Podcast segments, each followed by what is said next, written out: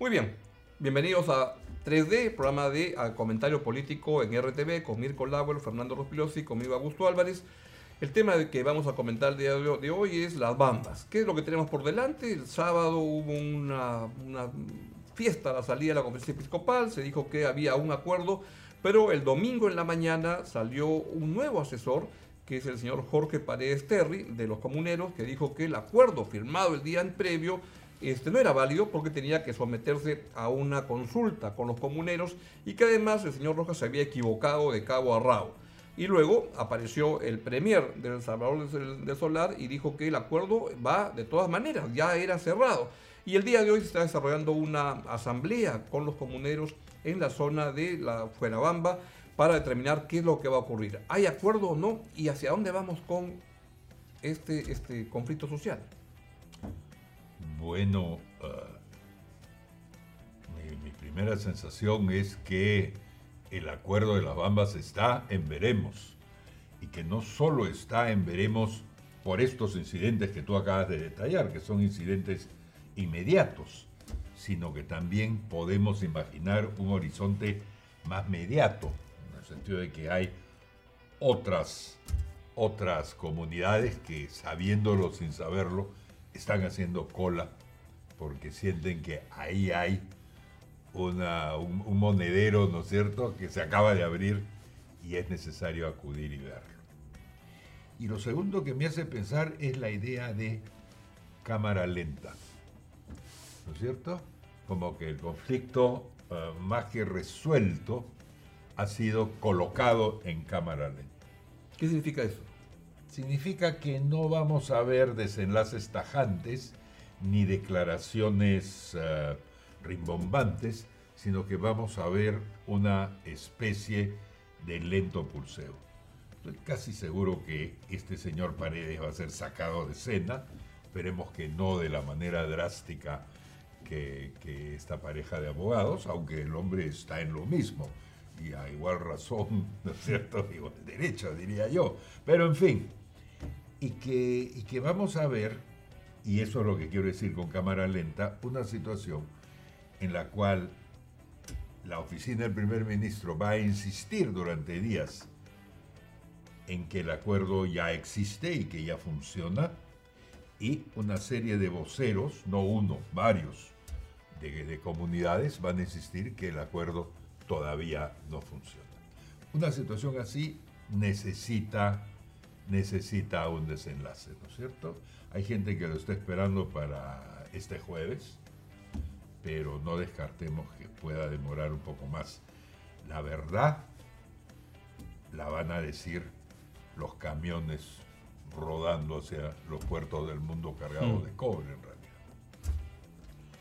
Eh, bueno, hay varias cosas, ¿no? Uno que ya había habido una experiencia anterior donde se habían reunido con el presidente de la comunidad acá y luego había vuelto allá y le habían dicho no. Entonces no entiendo por qué hubo tanto entusiasmo, tanta algarabía el sábado, cuando ya había una experiencia previa. Eh, en segundo lugar... Bueno, pero hasta Gregorio Rojas estaba feliz con el acuerdo. Claro, pero la vez pasada también. Y regresó y le dijeron no y tuvo que recular. Eh, lo segundo es que la semana pasada el presidente de la República se solidarizó públicamente con los comuneros de Fuerabamba. Entonces, si los que están bloqueando una carretera desde hace dos meses reciben el apoyo público del presidente de la República, bueno, pues eh, creo que sus expectativas en lugar de disminuir van a subir. En tercer lugar, cuando en días pasados el gobierno envió una delegación de ministros al lugar y los votaron a pedradas, ellos se fueron a otras comunidades y a otros distritos cercanos a llevar su palabra. Distritos que no estaban involucrados en el conflicto y los involucraron en el conflicto, cosa que lo que tú dices ahora, y hay un montón de gente, hay un montón de comunidades y nuevos distritos que se están sumando al reclamo y dicen si a ellos les van a dar, ¿por qué a mí no? Y la zona de influencia de la mina va a crecer indefinidamente. Por último, creo que el gobierno hasta ahora no ha mostrado ningún arma de negociación. O sea, ceder ante todos los pedidos creo que no sea una buena arma de negociación. Uno en una negociación eh, tiene cosas que dar y, y cosas que no dar. Tiene amenazas sobre el otro y el otro tiene, bueno, los comuneros tienen más que una amenaza, tienen un bloqueo, pero el gobierno no tiene nada que eh, pueda decirles para disuadirlos de esta medida, salvo seguir ofreciendo y ofreciendo y ofreciendo más. Eh, aquí el cielo es el límite. ¿Una cantidad de soles no te parece argumento suficiente para derritir un corazón comunero? No, porque van a pedir todo. O sea, si les ofrecen 100, van a pedir 200 o 300. Si les ofrecen 300, van a pedir más. Y todos los alrededor van a pedir más. Esto tiene que parar en algún momento. No sé cómo, porque además es conocido esto, pues cualquiera que conozca algo de conflicto sabe que en las comunidades siempre hay opositores a los que están en el poder. Y entonces este señor llega con este acuerdo que puede ser beneficioso, pero siempre hay gente que le va a decir no, no, porque tú eres un traidor, tú te has vendido a la empresa, siempre es así. Y le van a, sacar una serie eh, de argumentos que pueden convencer a alguna gente. Entonces, yo creo que están llevando mal la negociación hasta este momento, ¿no? ¿Y cómo va a acabar esto? Porque esto en algún momento, como todo conflicto, va, a terminar. Este, ¿Cuál es el desenlace más probable con lo que estamos viendo en ese momento en el, en el terreno? Yo diría que todavía es prematuro. Casi, casi tiende a decir que todavía no sabemos cómo va a comenzar, ¿no es cierto? Porque el acuerdo parece, por lo que dice Fernando, y tiene, tiene rasgos de ser una especie de preacuerdo, con cargo a ser refrendado por la comunidad, ¿no es cierto? Y, y de pronto hasta con cargo a ser refrendado por la empresa. La empresa no ha dicho esta boca es mía, se está entendiendo que esta vez sí la empresa va a pagar, pero tampoco sabemos cuánto. Entonces todo ahí es, es medio preliminar. Mi sensación es que Fernando está diciendo que nada como una buena pelea callejera o su equivalente para poner en marcha sobre términos reales y concretos una negociación, ¿no es cierto? Que como la debemos imaginar, tirando la puerta y diciendo, hasta acá llegamos, esto es lo máximo, o esto o nada pareciera que no están dispuestos mm. por el hecho de no haber dado todavía la cifra que se acordó. Sabemos que hay una cifra acordada, no sabemos cuánto es. Eso es una mala señal, eso va un poco en la dirección un poco tremenda en que la, la está poniendo Fernando, efectivamente, ¿no es cierto? Entonces, ¿qué cosa se necesita? ¿No es cierto? Antes de pensar en desenlaces, se necesita una clarificación de los términos en que esto se está dando. Uno tendría que pedirle al gobierno hasta dónde están dispuestos a llegar eh, con buen viento y con viento en contra. Y la propia empresa tendría que decir, yo he ofrecido tanto, ni un centavo más, y se lo doy a Bamba y ni una comunidad más. ¿Eso es posible? Porque si no, es la guerra del fin del mundo. ¿no es cierto? Yo voy a comenzar a pedirle plata al municipio, ¿no es cierto? Porque su camión pasa delante de mi casa. Hay un momento en que esto va, a terminar, el punto es cuándo. Y lo más probable es que esto, yo no le echo más allá de, porque ya veo que las partes van muy agotadas, muy cansadas, y que diría que el siguiente lunes está esto ya, ya volteado. Y que es un tema de, de plata y que también va a haber presión de los comuneros de decir, este, cuánto chapamos de una vez y ya cerremos esto. Ya, eso es fuera bamba. ¿Y qué nos hacemos con los invitados? O los no invitados más bien. tendrán que tener su pequeño fuera bamba y todos los, nombres de las comunidades que faltan, porque todos se van a apuntar en esa lista, ¿no? Ya sin necesidad de bloquear, simplemente ya se entiende. Y casi que agarrar el, el, CKD que hubo para este acuerdo y decir yo quiero igualito. Bueno, yo supongo que lo que va a haber van a, hacer más promesas, ¿no? Porque no les pueden dar todo a todos. Entonces, bueno, es obvio, ¿no? Si todo el mundo pide todo, es una ruta larga, la de es larguísima. Entonces, lo que va a haber es más promesas. Y entonces, sí, claro, en algún momento esto se va a resolver, se va a abrir la carretera, pero como van a prometer tanto que no van a poder cumplir, como ocurrió con Martín Vizcarra en octubre de 2016 que fue, prometió y por supuesto no cumplió. Y ahora le están reclamando eso. Señor Mm. Vizcarra, usted vino en octubre de 2016 y prometió más de 2 mil millones de soles para Cotabamba. Es un absurdo, una cosa que no se iba a poder cumplir, pero lo hizo.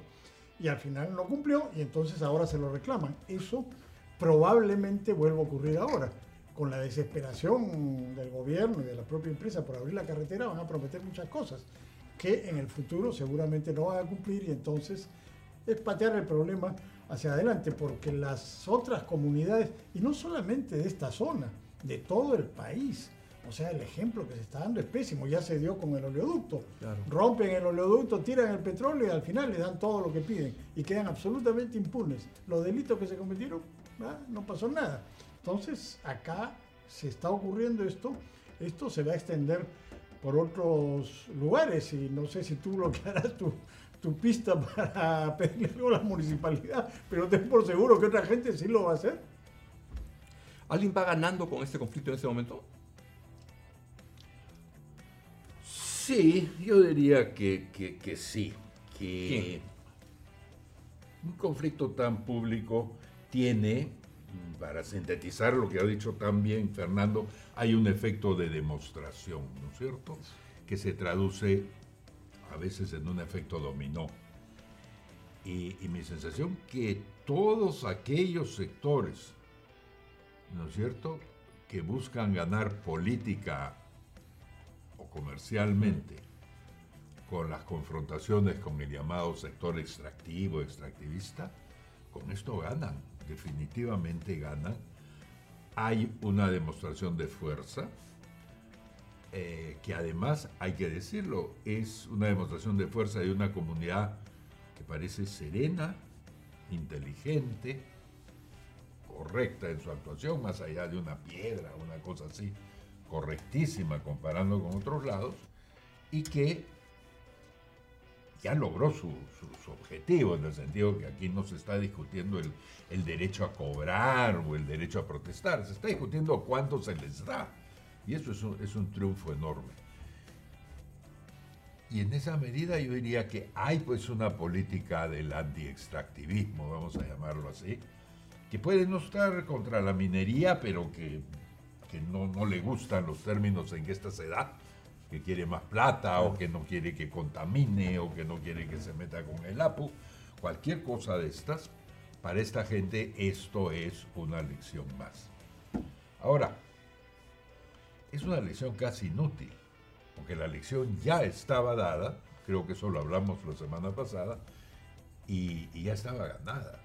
De las bambas para acá, creo que no hay un solo caso, ¿no es cierto? Ni en las bambas, que es otro caso, pero en el, en el distrito minero de Cajamarca con Conga, o en el distrito minero de Puno con la mina de Santa Ana, o en el distrito minero de Arequipa con la mina de Tambo y Tía María, donde la voluntad de los enfrentados a proyectos mineros o a actividades mineras no se haya impuesto en este país.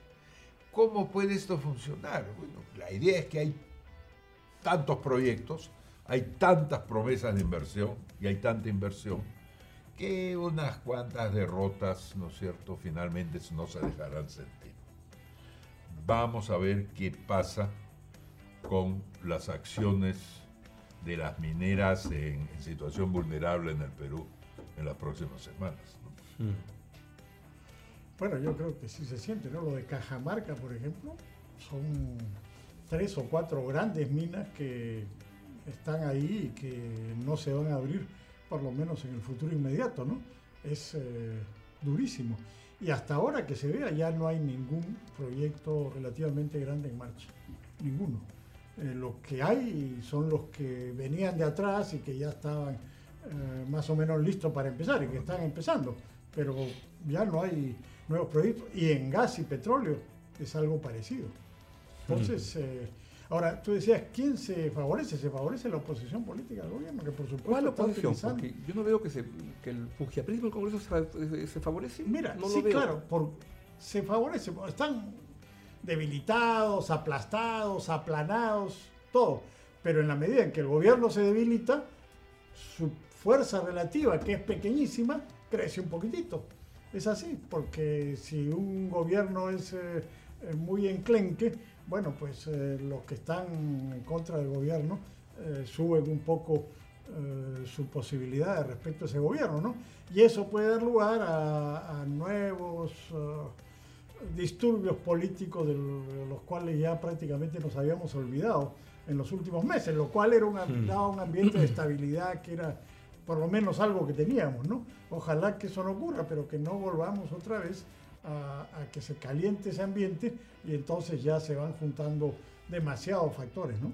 Bueno, yo quisiera añadir algo a eso, y es que probablemente la saga del paso de Pedro Pablo Kuczynski a Martín Vizcarra eh, y la, el aplastamiento, el nivelamiento y, crisis de, de, Fuerza Popular y de la oposición aprofujimorista, mi sensación es que y lo he dicho alguna vez, hoy día no sé si lo repetiría, que el centro se había fortalecido en el país, que había una actitud más centrista, que Vizcarra la encarnaba, ¿no es cierto?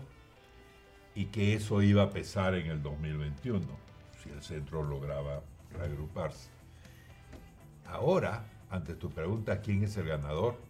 Mi sensación es que el surandino no se va a mover un centímetro de la posición de izquierdista, digamos radical, pero izquierdista dura, en la que estaba cuando llegó Pedro Pablo Kuczynski y que lo ayudó mucho a ganar. Esa gente, esas posiciones del sur andino han ganado mucho con un caso como el de las bambas. Y probablemente van a querer producir más bambas para, para avanzar más. ¿Y quién es el gran perdedor de todo esto? El contribuyente que va, que ya, ya, ya lo están entrenando para que pague de manera casi directa los reclamos, ¿no es cierto?, frente a una serie de empresas privadas. Las empresas privadas que deberían ya ir provisionando para nuevos reclamos yo diría que esos son los dos sectores que, más están perdiendo. Mm. Este bueno, del solar, que entró con el conflicto ya avanzado y le ha ido muy mal tanto en la votación en el Congreso como en las encuestas por esto. Si no hubiera tenido esto, Pero si tuviera el, jueves ¿Ah? un, arreglo en la, en la Bambas, como que saldría triunfador. No, pues porque ya está muy debilitado. Tú dices este jueves que viene. Claro. Pero ya está muy debilitado. es lo que están anunciando, que ese jueves viaja sí, sí, claro, Pero ya está muy debilitado. O sea, entrar con mal pie siempre eh, va a tener un efecto en todo el resto de su gestión. Yo estoy tan seguro, Fernando, ahí Yo creo que contigo. Yo siento que si se compara con el manejo de las otras crisis, de, bueno, no digamos ya de, de Bagua, pero de Conga para acá, esta ha sido manejada de una manera rápida. ¿Rápida? ¿Dos meses? Pero por favor, dos meses es, es así. En ¿Cuánto duró Conga? ¿Cuánto duró Santana? ¿Cuánto está durando Tía María? Oye, los conflictos mineros son cosas de larga cosa. Dos meses a mí no me parece tan, tan, tan largo, por lo menos a mí. Sobre todo desde el momento en que ya se ve qué cosa está pasando creo que ha actuado con cierta velocidad, ha hecho un manejo incruento, cosa que también me parece principal mérito de la historia. Bueno, no hay manera de ser cruento si cedes en todo. no, no creas. No creas. Hay sitios donde se ha cedido en todo siendo cruento. No, no, no, no. Jamás. o sea, pero por favor. A menos que tú eres de los convencidos de que los muertos sirven para avanzar. No, no, para no. es así. Es absolutamente Los muertos te pueden hacer retroceder también. Te hacen retroceder casi siempre. pero no, no es que eso sirva para avanzar, al contrario. Pero si tú cedes en todo, no hay manera de que sea cruento. Bueno, perdóname, habían dos abogados que parece que estaban preparando los muertos que Digamos, se si, el vicepresidente de la comunidad atropella a dos policías y lo dejan libre, ya pues, o sea, cedes hasta en lo más elemental. No hay manera de hacer un programa especial para discutir tu, teoría de qué es no ceder. Porque yo me estoy yendo muy preocupado por tu alma. Es una buena idea para tratar en las semanas que vienen. Así que eso ha sido todo por hoy en 3D, un programa de comentario político de RTV. Nos eh, vemos el- la próxima semana y mientras tanto puede usted enviar, reenviar a quien quiera este programa. Adiós.